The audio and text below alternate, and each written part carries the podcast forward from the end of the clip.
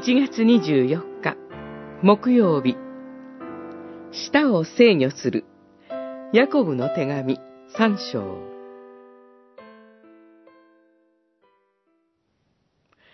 言葉で過ちを犯さないなら、それは自分の全身を制御できる完全な人です。舌は小さな器官ですが、体現相互するのです。三章、二節、五節。舌は口の一部で言葉を語るための不可欠の器官です。言葉は意思表示の手段で、言葉を語ることは意思表示そのものであり、語る人自身を提示していると言えます。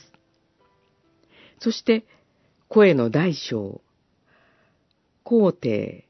早い、遅いなどは、語られる事柄の重要性にも関係しますが、多分にその人自身の人となりや性格に強く支配されます。罪は心に生じ、体の諸部分の働きを通して具体的行為となって現れますが、舌の働きとその結果は、このことの代表、また象徴です。舌は、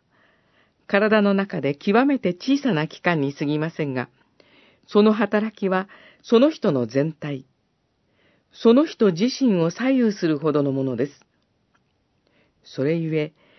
舌と言葉を制御することは、自分自身を制御することの表れであり、またその重要な方法です。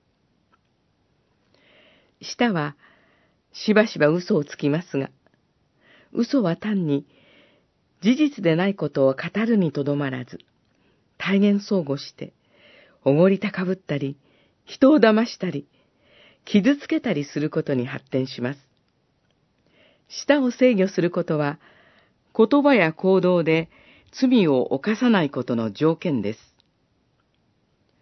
それは、神の言葉によって自分を制御することによってのみ可能です。